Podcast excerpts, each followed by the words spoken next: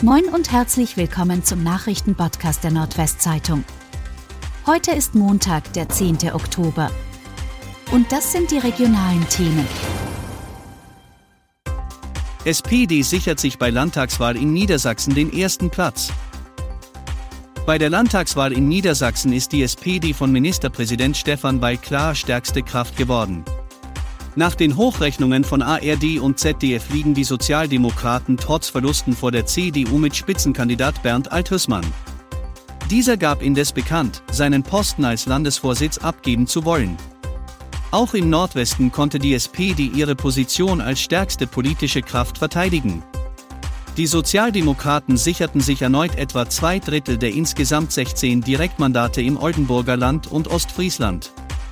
Auf dem dritten Platz landen am Wahlsonntag die Grünen, auf dem vierten Platz die AfD.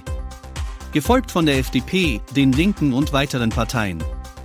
Den aktuellen Stand der Hochrechnungen präsentieren wir Ihnen auf nwzonline.de.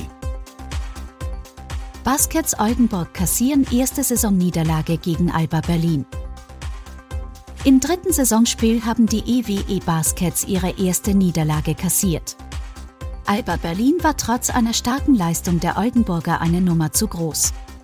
Gegen ein abgezocktes und eiskaltes Alba Berlin hatte das Team um Trainer Pedro Calles trotz einer starken Leistung keine Chance. Am Sonntag unterlagen die Baskets vor 6000 Zuschauern in der großen Arena mit 81 zu 89. Die erste Niederlage im dritten Spiel konnte auch Devine Rassel mit 16 Punkten nicht verhindern, der damit Oldenburgs bester Werfer war. Nach Wohnungsbrand in Wilhelmshaven ist Manuel jetzt obdachlos. Auch eine Woche nach dem Brand des Mehrparteienhauses an der Wilhelmshavener Peterstraße Ecke Schillerstraße mag Manuel Winken kaum glauben, dass sein Zuhause in der Dachgeschosswohnung, in der er seit über 30 Jahren gelebt hat, weg ist.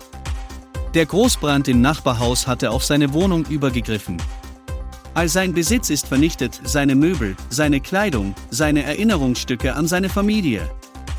Freunde organisieren jetzt Hilfe für ihn. Parallel bemüht sich der 52-Jährige um staatliche Hilfe.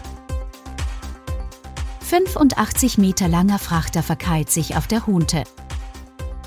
Ein unbemanntes Frachtschiff trieb am Sonntag in Oldenburg quer auf der Hunte und verkeilte sich schließlich.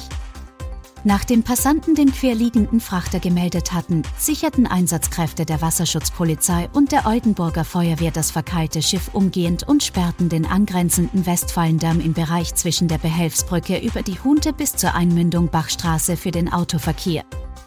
Die Sperrung war notwendig, weil beim Freiziehen die Gefahr bestand, dass Seile reißen und umherschleudern könnten.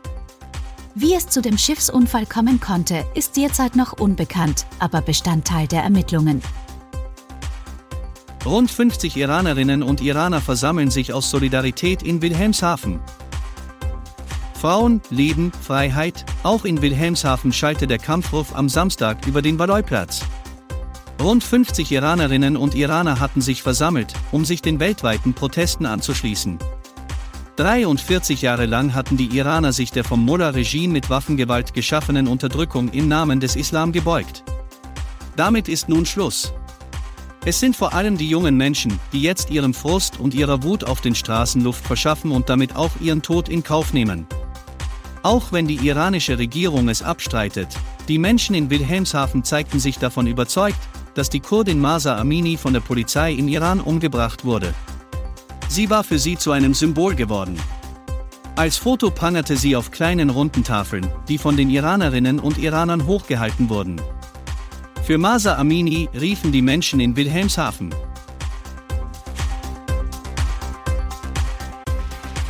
Und das waren die regionalen Themen des Tages.